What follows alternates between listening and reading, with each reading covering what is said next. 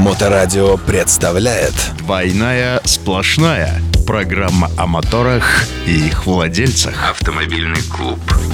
Программу представляет строительная компания gregorishouse.ru Строительство загородных домов и бань в Санкт-Петербурге, Москве и регионах. Gregory's House. Строим как для себя. Итак, друзья, всем снова привет э, в этом новом 2021 году. С вами, как всегда, программа «Двойная сплошная» и ее ведущий. Вот рядом со мной Черняк Григорий, это автомобилист, руководитель и пилот команды S3 Club. С вами Павел Никулин, адепт безопасности дорожного движения, автоэксперт и мотоинструктор. И сегодня у нас для вас, как всегда, несколько тем. Поговорим мы сегодня а, о рейтинге популярности э, новых автомобилей в 2020 уже ушедшем году этот рейтинг подвело для нас э, издание Автоньюз. Ну и также поговорим о, э, знаете, таких э, праздничных, отпраздновавших, что ли, пешеходах и насколько с ними необходимо быть внимательными. Ну что, начнем. Новости автомото мира. Новостная тема.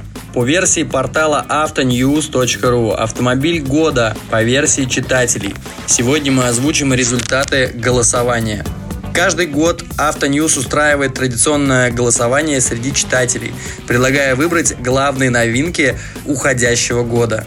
Несмотря на все потрясения и невзгоды, до российского рынка добралось полсотни новых или обновленных моделей.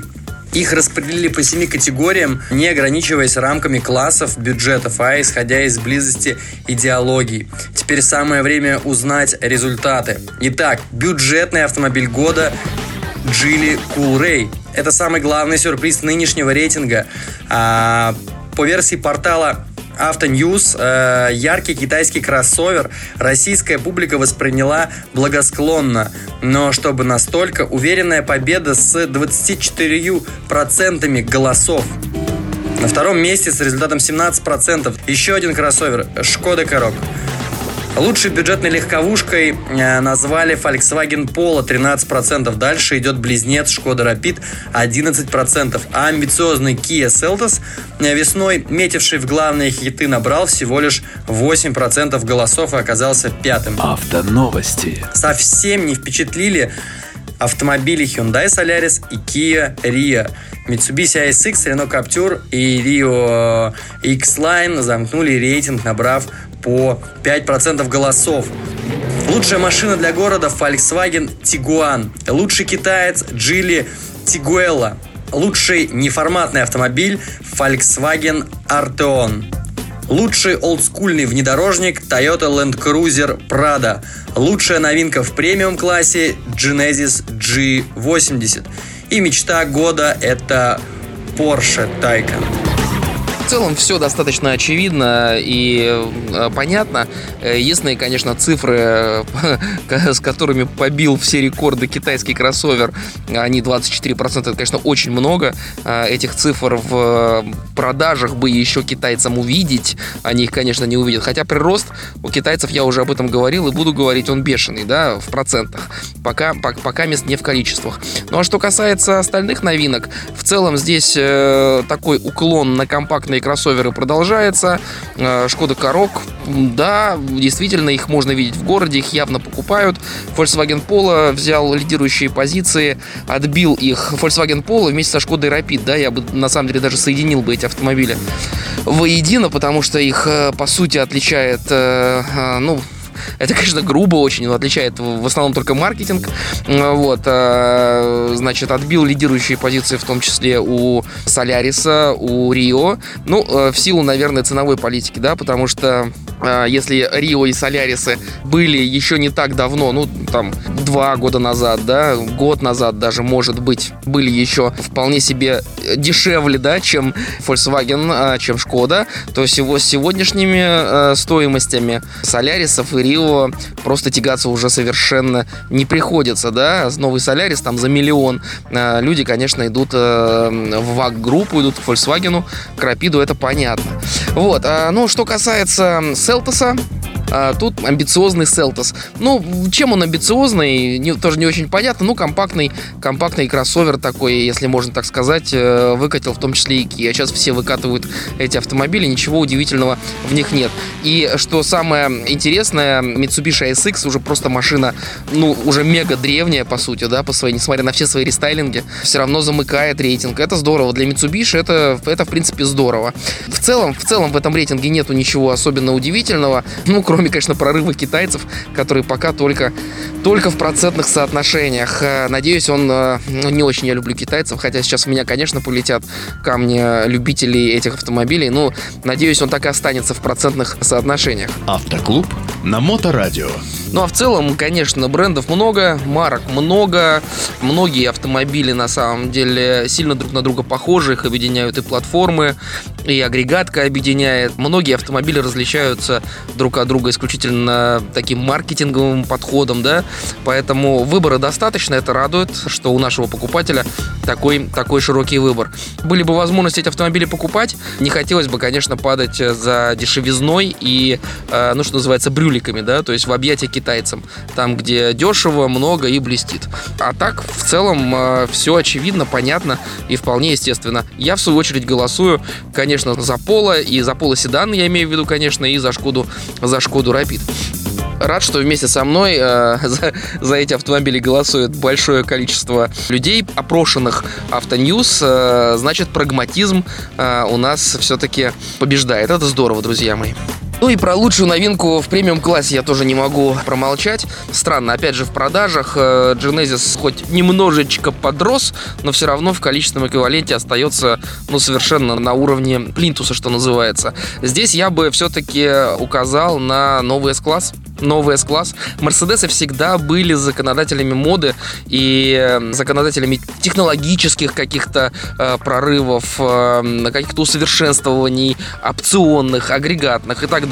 Поэтому я думаю, что все-таки вот объединяя все возможные пункты для сравнения, я бы все-таки отдал свой голос, по крайней мере, за новый S-класс и вообще к этому автомобилю советую всем получше приглядеться, потому что в скором времени все то, что мы увидим в, и уже увидели в этом S-классе, будет э, в очередных поколениях Kia Rio и других автомобилей. Ну, наверное, лет через 10, да? Но, между тем, посмотреть туда тоже полезно, интересно, ну и вообще здорово. Автоновости. Кстати, на мой взгляд, очень интересный рейтинг, потому что э, очень интересный обновленный Volkswagen Polo, очень интересный, на мой взгляд. Ну и, конечно же, рынок запланили э, новые Солярисы и новые Рио. И как китаец стал э, занимать первое место, мне не очень понятно. Но это такое голосование по версии портала Автоньюз. На самом деле, для себя я вот из всех все-таки и вариантов выделяю Volkswagen Polo. Потому что, на мой взгляд, тем более не просто по оценке со стороны, я на нем покатался, посмотрел, как он поменялся.